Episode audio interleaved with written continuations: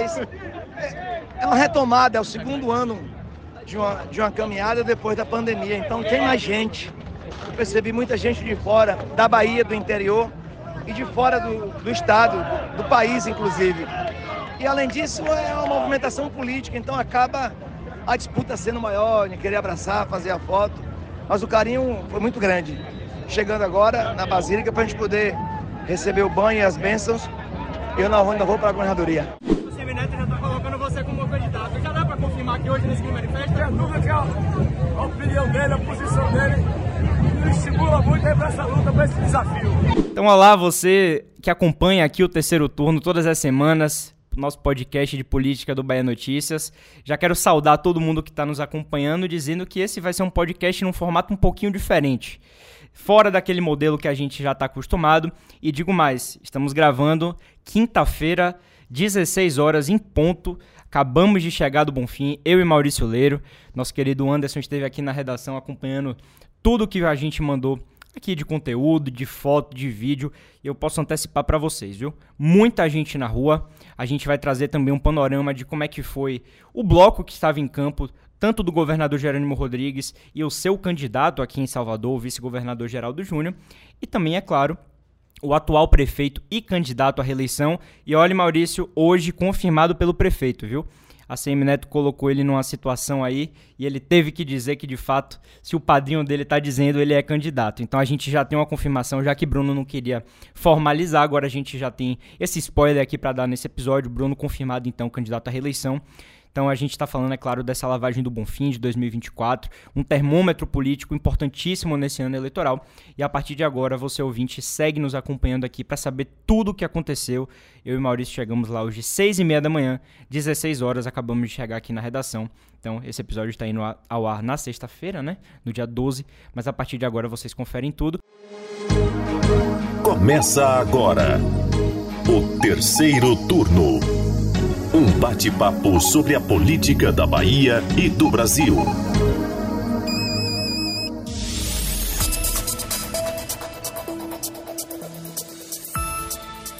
Ao meu lado aqui, é claro, Anderson Ramos e Maurício Leiro. Sejam muito bem-vindos a esse episódio, o relâmpago aqui que a gente vai gravar hoje. Um episódio especialíssimo, né? Depois dessa festa do Bonfim tão esperada. É isso aí, galera.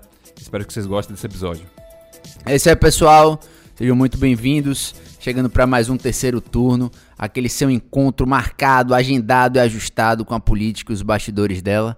Vamos chegando para mais um episódio aqui no Bahia Notícias. Vamos começar pelo começo, né? Já sendo redundante ali a concentração que já fica na Basílica, Basílica ali de Nossa Senhora da Conceição da Praia. E eu vou falar para você, eu não me lembro a última vez que eu vi tão cheia aquela concentração já às seis e meia da manhã, ali por volta das sete horas, o tempo foi passando sete e meia, não me lembro. Tem aquela tradicional corrida, a maratona, o pessoal que faz esse trajeto todo correndo também, mas tinha muita gente, muitos apoiadores políticos, e aí eu já quero destacar também é, ano passado eu não fui, eu fiquei da redação, não era um ano político, não era um ano eleitoral nesse sentido, melhor dizendo, mas eu não me lembro a última vez, a gente teve esse ato da pandemia, então talvez lá em 2020, que de fato foi um ano eleitoral, tenha sido um bom fim também cheio, mas esse ano eu senti que estava abarrotado de gente, tinha aquele tradicional é, cercadinho ali, que a gente já tinha a oportunidade de conversar com todo mundo, tanto do governo quanto da prefeitura, e a partir dali a gente começou a fazer nossa caminhada também algum tempo depois, depois daquela alvorada de fogos que teve também. Pois é, Gabriel, acho que com relação à quantidade de pessoas na rua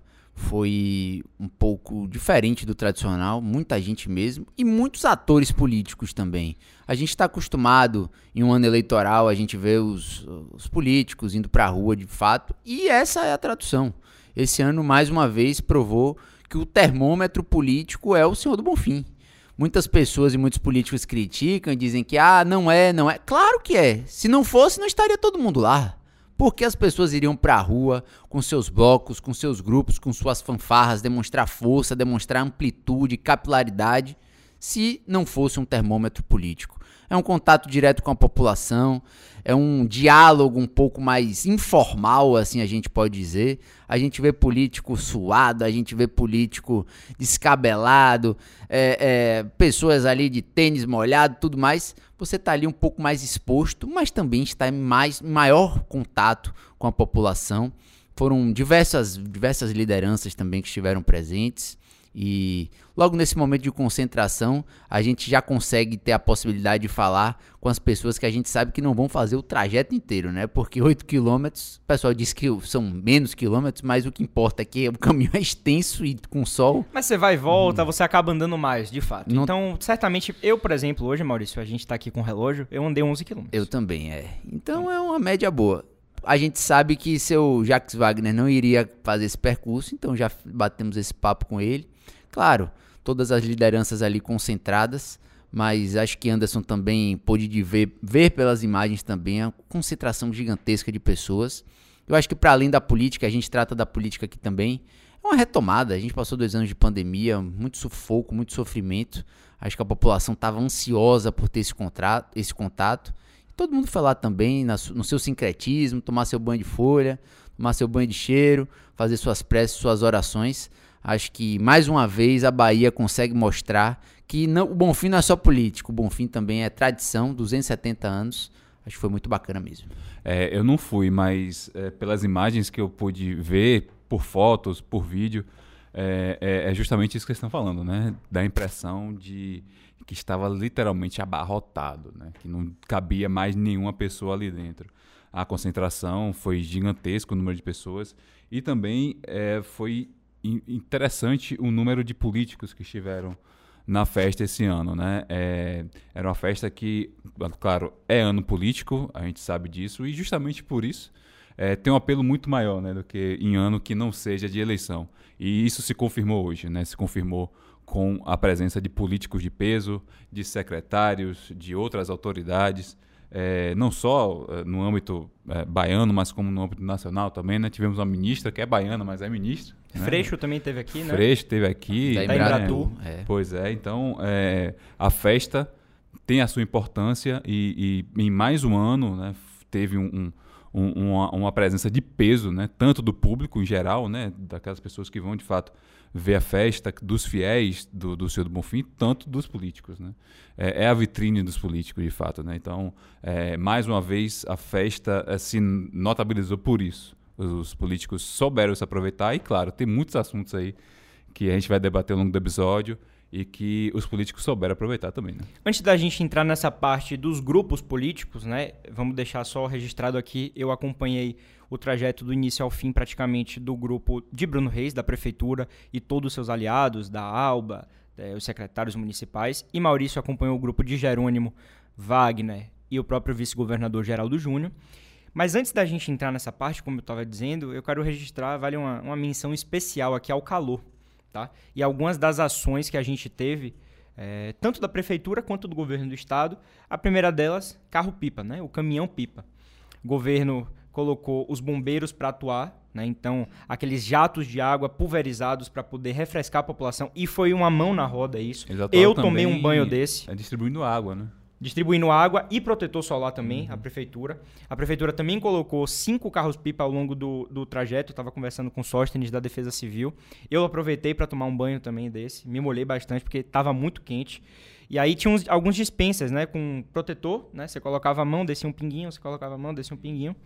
E também tivemos algumas ações de umas espécies de ar-condicionado que a prefeitura colocou. São uns dispensas, uns pulverizadores de ar eu vi gente levantando a blusa para poder se refrescar, inclusive. Ai, ai, ai. Não, não, não, mas sem nada comprometedor, pelo amor de Deus, meu povo. É, é, o calor mesmo que deixa a gente doido. É que deve ser a tônica daqui pra frente, né? Com esse calor insuportável, é, desses eventos de grande público, devem acontecer ações mais desse tipo. É onde eu queria chegar, né? A gente já teve aí o Festival Virada com novas ações bebedouro público, né? Então, você disponibilizar protetor, você disponibilizar água. Tinha bebedouros gigantes que você chegava com sua garrafa de água e colocava. Vou fazer só uma crítica no sentido de que muita gente não leva a garrafa para o circuito, para o percurso, né? Então, vale você colocar também aqueles copinhos de água. Tinha alguns pontos, mas um pouco mais escasso, mas eu acho que já valeu. Carnaval tá na porta. A gente também tem a festa de Iemanjá agora no dia 2. Então, são ações que eu acho que podem ficar para o verão de Salvador, porque eu vou falar para vocês. O sol que eu tomei hoje, Maurício também tá aqui todo vermelho, um camarão, não foi fácil. Mas para a gente entrar já nessa parte dos grupos, eu acho que eu posso falar um pouco antes sobre o grupo que eu acompanhei de perto. Maurício vai trazer também a análise dele. E eu queria só deixar registrado para vocês que não estavam lá que o prefeito Bruno Reis demorou duas horas para poder percorrer um quilômetro aproximadamente. Isso, para quem participa da festa do Bonfim, sabe que é muito pouco. Então, eu vi Bruno nos braços do povo, ele era levantado o tempo todo, colocaram ele no ombro e selfie o percurso inteiro tirando foto com o pessoal. Né? Tiveram alguns, é, algumas críticas, né, claro, do, ao longo do trajeto. Ele não é um prefeito unânime, é difícil de você encontrar unanimidade numa cidade tão grande como Salvador. Né? Tiveram alguns momentos de algumas pequenas vaias, algumas, alguns apoiadores do outro grupo fazendo críticas a esse prefeito, isso e aquilo, enfim. Isso é natural. Mas do meu sentimento de ter acompanhado de perto o prefeito, é isso que eu tenho para relatar para vocês. Bruno foi para a galera, estava ao lado de ACM Neto, estava ao lado da sua vice-prefeita, Ana Paula Matos, e possível é, candidata a vice novamente, numa, numa perspectiva já de reeleição e estava com todos os seus apoiadores que têm direito. Deputados estaduais, a gente encontrou vários, secretários municipais em sua totalidade, conversei com muitos também, né? Fizeram esse trajeto ao lado do prefeito e é de fato um momento de você mostrar força. Então, todos os servidores da prefeitura, a gente vai falar também, né, Maurício, da camisa, né? Tem uma particularidade aí da camisa. Eu vou deixar para você falar que você estava querendo falar sobre isso. E aí todo mundo usando aquela camisa, mas a verdade é que de cima a gente não sabia quem era quem, né, e com que grupo estava. Mas, de via de regra, modo geral, esse foi o cenário. Eu acho que Bruno mostrou sua força como favorito para essa eleição. O jogo é jogado, a gente tem perspectiva de que essa eleição vai ser aberta, vai ser franca, mas Bruno, ao meu ver, é sim o favorito, as pesquisas têm mostrado isso também. Eu acho que esse é um retrato bem específico e típico de colocar a máquina na rua. É você tirar do gabinete, é você tirar dos seus servidores um movimento de força, um movimento de demonstração, de imponência política, obviamente, quando a gente fala de bom fim. Não tem como, é um retrato típico e que a gente sempre vê quando a gente tem um prefeito que busca a reeleição. E nesse caso, Bruno, por conta da sua boa avaliação aqui, ele acaba gozando desse prestígio frente aos servidores. Então ele consegue convencer e colocar o pessoal para fazer o trajeto. E aí era um bloco gigantesco. A gente, que eu pelo menos que acompanhei o grupo de Jerônimo Rodrigues, estava um pouco mais à frente. E quando a gente olhava para trás, a gente viu um mar de gente, um mar de gente. Bruno Reis é um, um, um personagem político simpático também. Popular. Popular. Gosta, gosta do contato, gosta da rua, gosta do povo, tá ali sempre disponível. E, obviamente, hoje coroado aí também com a confirmação da sua pré-candidatura. Acho que é importante também. Ele estava até um pouco meio reticente em dizer, em tava. confirmar, em apontar. Tava querendo jogar com o regulamento embaixo do braço. Talvez fosse um preciosismo dele, Sim. e a gente analise dessa forma, por conta da, das nuances que a gente já sabe e percebe que vão ser concretizadas nesse ano. Mas hoje ele confirmou. Então acho que acabou Depois se da pressão de Neto, né? Neto acabou sinalizando. Neto de volta também a esse movimento de trajeto político. Acho que foi bacana.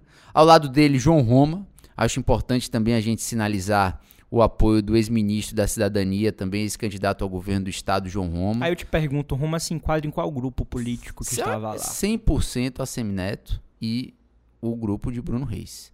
A gente vê um movimento claro, nítido, Roma sinalizando por esse apoio, falou sobre o tema, disse que até março pode confirmar o apoio. Acho que se existe alguma possibilidade desse apoio não acontecer, ela está tão escondida que a gente não está conseguindo ver, enxergar viabilidade nisso. Mas se você colocar o deputado Leandro Jesus também, que é um apoiador dele, também na rua, isso é um, uma demonstração também de apego, de, de vontade, de desejo de fazer esse apoio, de endossar a candidatura à reeleição de Bruno Reis. Então acho que foi um bloco grande, um bloco movimentado, um bloco demorado, como a gente bem contou. E demorou, viu? É, pois é. eu fui e voltei algumas vezes. eu dava uma adiantada, depois aquela aglomeração chegava. Entrevistei o prefeito em duas oportunidades, né, naquela concentração lá na Basílica, ainda no comércio, e depois me joguei no meio do grupo dele para poder entrevistar ele. Fiz um vídeo também para a rádio, né? Teve um programa bem bacana hoje também lá do Bahia Notícias no ar. E aí foi, foi demorado. Pois é. E a confirmação. Acho que o saldo do prefeito Bruno Reis é positivo. Ele conseguiu colocar ali seu bloco na rua, conseguiu demonstrar força e acho que vem com tudo para 2024 também. É, o que me chamou a atenção aqui, de longe, né? É, foi justamente a atuação é, dos coadjuvantes, né? Daqueles ali que estão no satélite de Bruno Reis, né? Vocês falaram muito bem aí de João Roma, né? Que já indicou aí a, a sua predileção, né? Seu apoio a, a Bruno Reis. Não que seja nenhuma revelação, nenhuma novidade, é algo espetacular, mas é, ele já indica, já dá uma data, né? Pelo menos né? É, e, e, isso já é algo bem, bem interessante porque os trâmites estão aí, as negociações estão aí e a gente precisa ver o que é que vai, como é que vai ser ajeitado, né? Afinal, o PL é, hoje no estado é, tem uma força bastante considerável e também é uma força a nível nacional interessante para qualquer partido, né? Visto aí o tempo de TV e rádio que eles têm. E eu acho que a, a figura principal né, nessa, desse, desse entorno de Bruno Reis é a CM Neto. Né? Hoje ele participou de uma forma bem efusiva, né, eu diria assim, é, de, da, da lavagem, né, visto que, se a gente for recapitular aí no ano passado, ele teve uma atuação bem apagada. Né? Nós comentamos até aqui no, no, no episódio do terceiro turno uh, do especial do Bonfim do ano passado, no qual ele, não, não, se não me engano, não concluiu o percurso inteiro, né? falou bem pouco com a imprensa, é, demonstrou-se ainda bem abatido, né? Foi a primeira aparição dele pública, se não me engano, depois da, da eleição. E né? existia aquela coisa de que era o primeiro Bonfim de Bruno como prefeito. Como prefeito, isso. Porque a gente estava vindo de um período de pandemia. E existia aquela coisa: será que Neto deixou ele brilhar sozinho? Será que ele de fato ainda estava enlutado uhum. com aquela é. situação? Então é, eu lembro que a gente falou disso um aqui. Pouco, é justamente o ofuscar. Você tampar a imagem e não colocar o holofote somente uma pessoa. De uhum. fato, esse cenário não foi repetido, apesar dos dois estarem juntos. Justamente. Acho que foi uma compartilha compartilhamento, acho que isso é uma mudança. Né? A pressão que, Bruno, que, deu justamente foi essa. Né? Bruno já chegou num patamar de ter o seu próprio capital é. político que não seja mais aquele que foi apenas herdado por ACM Neto. É. E né? foi de soma. De ACM Neto. Foi de soma, né? Que é. ACM Neto é, parece que ele demonstrou hoje como é que ele vai atuar daqui para frente, né? De fato, como um cara que vai somar e não é, é, ofuscar ou criar uma sombra em cima de Bruno Reis. E é meio que aquela situação, né? Quando o pupilo vira o destaque do grupo. Pois é. Inegavelmente, é. a questão do mandato, do poder, de ter a capital, tudo isso impacta, né? E é muito importante nesse contexto. Até brincamos aqui na redação que a gente não está acostumado a ver a Semineto de papagaio de pirata. Pois é. E hoje foi o que a gente mais viu nas entradas de TV, nas fotos. É, a Semineto escanteado enquanto o Bruno Reis está sendo entrevistado, né? Então a gente vai ter que se acostumar com isso mais vezes. E é o ano dele, é o ano da reeleição dele e tem que ser dessa forma mesmo se é o desejo dele de fato é, conquistar essa reeleição, né? Então é assim que eu avalio mesmo. E aí, Maurício, um pouquinho de longe, vamos falar agora sobre o grupo que você acompanhou. Quero que você traga também a sua perspectiva do que foi que você viu, principalmente do que foi que você ouviu ali nos bastidores. Mas de longe eu posso dizer que o bloco de Geraldo Júnior, um pouco minguado. É, o vice-governador 100% colado no governador, não teve um descolamento para ele é, aparecer sozinho. A gente tem que lembrar também que a gente vinha de uma figura que não frequentava muito né, enquanto governador, que era o, o, o, então governador Rui Costa e agora ministro. Então eu pude perceber isso de longe. Quero que você fale um pouquinho mais sobre isso, mas o vice-governador fez questão de atrelar a imagem dele a Jerônimo, né? Pois é, teve samba do Geraldo e Jerônimo e Geraldinho também, teve todo esse movimento de novo. E foi o primeiro bom fim de Jerônimo em ano eleitoral. Eu acho que esse é um retrato positivo porque ele percebeu a diferença do ano passado e eu acho que de fato ele entendeu que o Bonfim é uma importante arma caso você pense utilizar nas eleições é, no final do ano. É dessa forma, não tem jeito, mas o que também me pegou, e como você bem trouxe, é essa cola que Geraldo acabou tendo ao lado de Jerônimo. Foi um movimento muito contínuo. A gente não via dois blocos, a gente não via um movimento de um pré-candidato à prefeitura de Salvador, com sua estrutura, com seu movimento, com seu aparato. Não via. Você via ali um bloco de Jerônimo Rodrigues que tinha do seu lado Geraldo Júnior. Esse é o, esse é o cenário. A gente em todo momento ia falar ali com, com Jerônimo Rodrigues, ia ali tratar, ia ajustar, tava, tava ali do lado. Geraldo Júnior sempre do lado, colado com ele. E eu acho que também você pensar em, em a, uma unidade, em, em, um cenário de unidade, com tamanha pulverização de candidaturas que vinham acontecendo, você de certa forma já chega com um passo à frente. Geraldo chega à frente de outras candidaturas anteriores. Major Denise, a gente dá o exemplo de 2020, que não foi nem para lavagem do Bonfim, nem Rui Costa na época. Você chega com um, um avanço para outras candidaturas, Alice Portugal anteriormente, Pellegrino, é, Pinheiro. Você chega, chega diferente. Você chega, pelo menos na estruturação, com uma unidade. Obviamente que existem os poréns, e a gente pode tratar disso também, que é sobre essa aceitação da esquerda raiz frente ao nome de Geraldo Júnior. Mas somente dele chegar com o nome firmado dentro do grupo, você já chega na frente. Claro que a gente espera normalmente de um pré-candidato à prefeitura da principal cidade do estado um movimento muito maior. Você espera um, um, um grande bloco, ele chamando e capitaneando toda a atenção para si. Porém, eu sinceramente, se fosse definir, acho que ele ficou na asa de Jerônimo. O líder foi Jerônimo, né? O líder, o comandante do bloco foi Jerônimo Rodrigues. Ele fez toda essa atuação, fez todo esse movimento. E a gente via muitas vezes ele ali do lado, tentando fazer um movimento. O pré-candidato era ele. O holofote deveria ter sido virado para ele. E aí aquela faca de dois gumes, né? Faltou condução tem... de Jerônimo nesse sentido, você acha? É essa a grande questão. Se você tem o apoio de um governador é positivo, o apoio do governador também pode lhe ofuscar. Essa é a balança e a tentativa de percepção agora para mim, para Geraldo Júnior. Até que ponto você ficar ali colado no braço do governador, você não tem um apagamento muitas vezes de uma pré-candidatura que você tem que encabeçar e ir para a rua mesmo. A gente sempre fala que ele conhece Salvador, que ele tem noção real do problema que vai ser enfrentar Bruno Reis. Eu acho que tem um jogo. Temos um jogo, temos uma disputa. É ela está aberta. Né? E isso leva em conta também o movimento que a esquerda a partir de agora vai ter que fazer. Tanto PCdoB como PSB, como o próprio PT vão ter que entrar em cena com a sua militância para auxiliar Geraldo Júnior. A gente sabe que não tem mais volta, não tem mais recuo, vai ser Geraldo Júnior. E com esse entendimento, eu acredito que esses partidos agora devam se agarrar a Geraldo Júnior para deixar a campanha dele um pouco mais densa, um pouco mais robusta. Não tem saída, vai ter que ser ele. A vice, obviamente, vai ser somente um idoso a própria candidatura.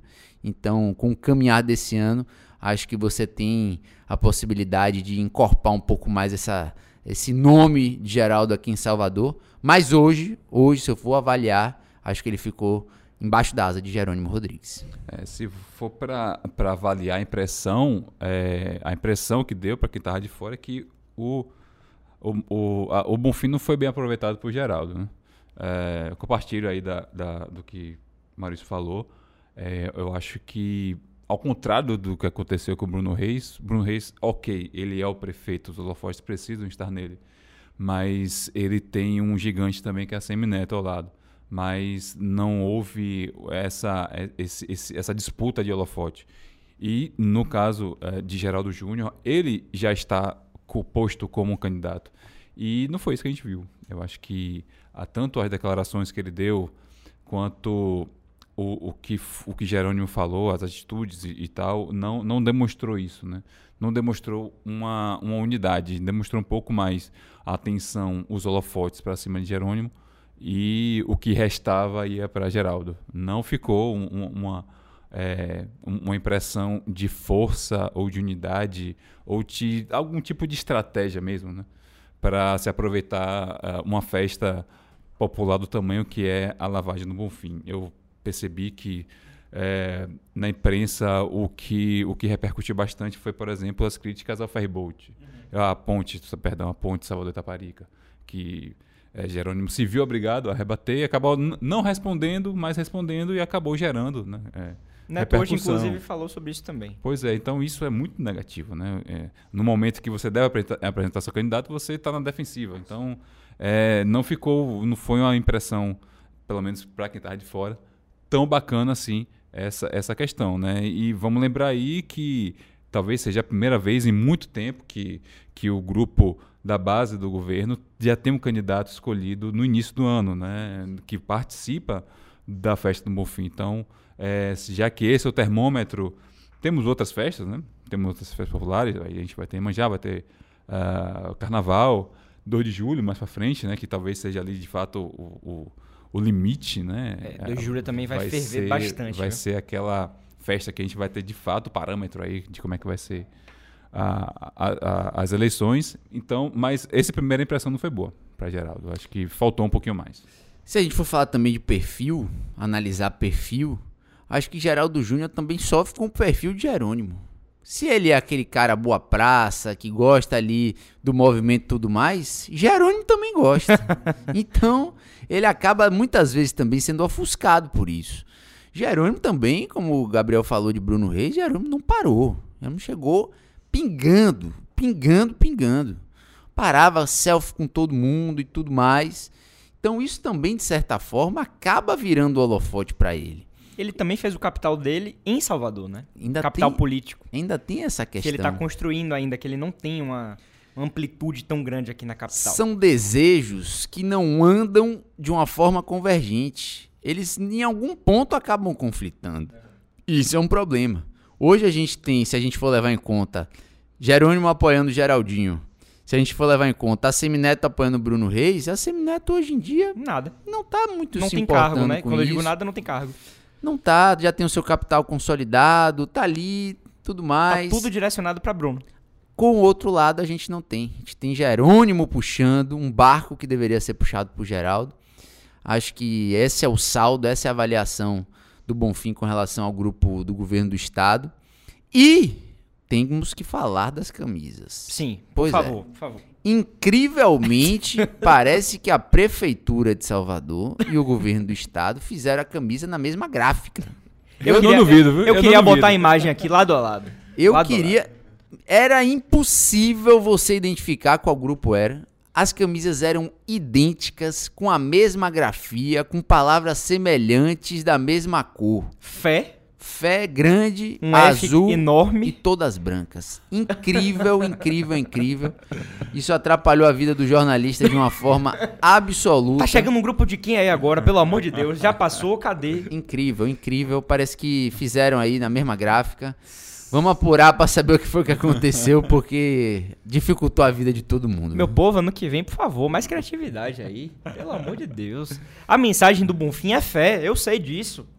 É, é fiel, é promessa, é, é subir a colina, Uhum. tudo bem, mas vamos pe- pensar de uma forma mais criativa aí, Pensar pelo diferente, amor de né? Deus. Pensar, pensar um pouco fora da caixa. Pois é. Maurício, mais algum comentário aí sobre o que a gente viu hoje lá no Bonfim, além de que estava absolutamente abarrotado de gente? Acho bacana a gente ter o retorno da festa. No início a gente falou de uma forma um pouco mais aberta com relação à presença da ministra Margarete Menezes. Acho que foi muito bom, muito positivo.